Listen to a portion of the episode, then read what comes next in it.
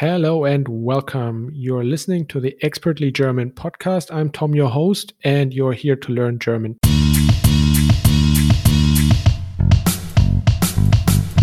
Today, we are doing an episode about prepositions.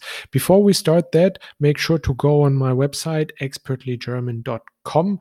You can book group lessons there and you can also book private lessons there feel free um, to look into that. Here is the topic of today the german prepositions.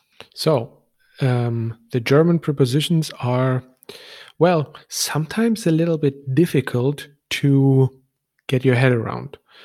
Um, First, let's make sure we know what prepositions are. prepositions are words that help us to determine the connection between the object and the rest of the sentence, mainly in terms of time and place. Yeah, the object is the thing that is affected by the action of the verb.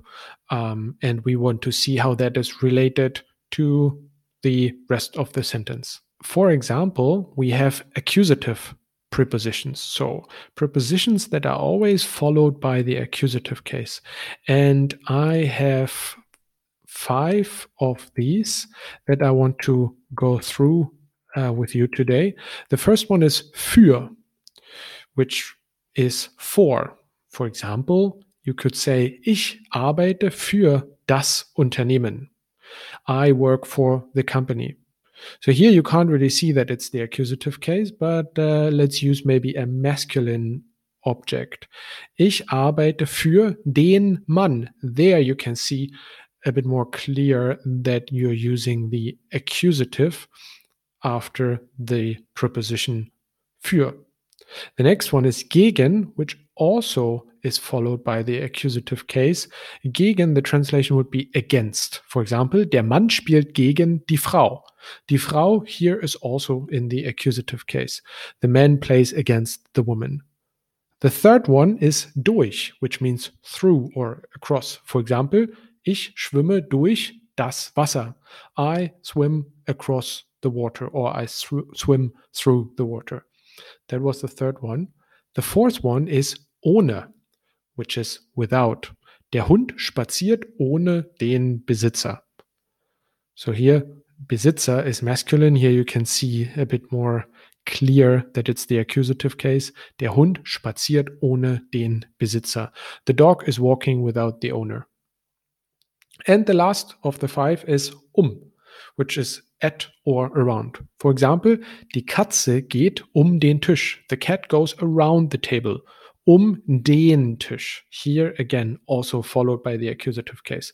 So we had those five accusative prepositions für, gegen, durch, ohne, um, which is für, for, gegen, against, durch, through or across, ohne, without, um, at, or around.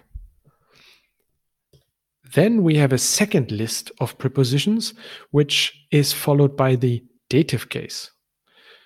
The first one here is aus, which means out of or from. For example, ich gehe aus dem Haus. I go out of the house. We can see here with dem that we're having a dative preposition.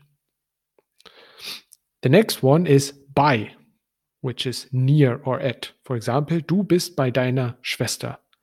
Usually it is die Schwester, but here we are having the possessive pronoun in the dative case. Du bist bei deiner Schwester. You are at your sister's, or you are at your sister's place.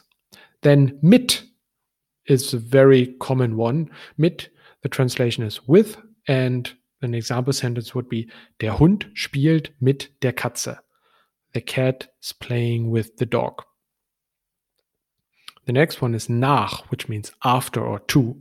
For example, nach dem Unterricht werde ich schlafen. After the class, I will sleep. Nach dem Unterricht, there we can see that is the dative case. Seit would be the next one, which means since or for. Seit den Ferien habe ich zugenommen. I've gained weight since the holidays. Or since the holidays, I've gained weight. Seit den Ferien. Also hier Dativ Plural, den Ferien. The next one is von, which is from or of. For example, wir möchten uns von dem Training erholen. We want to recover from the training. Von dem Training erholen. And the last one is zu, which is to. For example, er hat die Tomaten zum Kochen gekauft. He brought, he, sorry, he bought the tomatoes to cook. So, er hat die Tomaten zu dem zum Kochen gekauft. And the third list is the genitive prepositions list. Here I only have a couple of examples, not the full list because it's a longer list. So I give you five words um, that five prepositions that always take the genitive case. The first one is aufgrund, or you could also say wegen, which means which means due to. Aufgrund der Ferien gibt es keinen Unterricht. Usually it is die Ferien, right? Nominative plural, die Ferien, but we have aufgrund der Ferien followed, aufgrund followed by the genitive case. There are no classes due to holidays. That's the translation. Trotz or ungeachtet is the second preposition for dative, for sorry, for the genitive, and that is despite or notwithstanding. Trotz des Regens gehe ich spazieren. Despite the rain, I go for a walk. Trotz des Regens. Clearly, that is a genitive case. Anstelle or, uh, or statt, which is instead of. Anstelle eines Hundes hat sie eine Katze gekauft. Instead of a dog, she bought a cat. And the next one is nördlich, which is north of. An example sentence would be nördlich der Stadt gibt es einen See. There is a lake north of the city. And the last preposition is oberhalb, above. Ich habe starke Schmerzen oberhalb des Knies. I have severe pain above the knee. Let me repeat the genitive prepositions that I chose here. Aufgrund, due to, trotz, despite, anstelle, instead of, nördlich, north of, oberhalb, above. And now we come to the last list of prepositions. And those are two way prepositions. They can either take the accusative case or the dative case. Which case we have to choose depends on how the uh, context of the sentence is.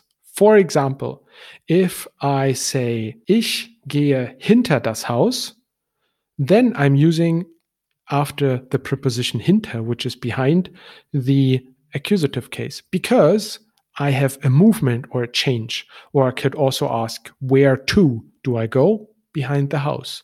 Ich gehe hinter das Haus. I go behind the house. However, if I would say I am behind the house, I would say ich bin hinter dem Haus. I am behind the house. Here, I use the dative case because I'm talking about a specific location. That's the difference. You apply the same rule for all of the following prepositions. For example, the first one is an, which is on or to. The next one is auf, which is on or upon. Then we have hinter, which is behind. We have in, which is in or into. We have neben, which is next to. We have über, which is over. We have unter, which is under. We have vor, which is before or in front of. And we have zwischen. Try to create sentences with all of these pre- prepositions that I just told you. You can rewind and then you can check if they are right or wrong.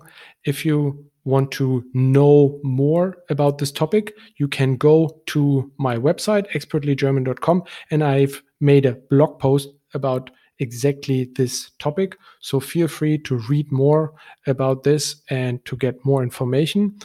Again, thank you very much for listening and learning with me today. And I hope you enjoyed this lesson. Feel free to leave me a comment, subscribe this podcast. So cheers, guys, und bis bald.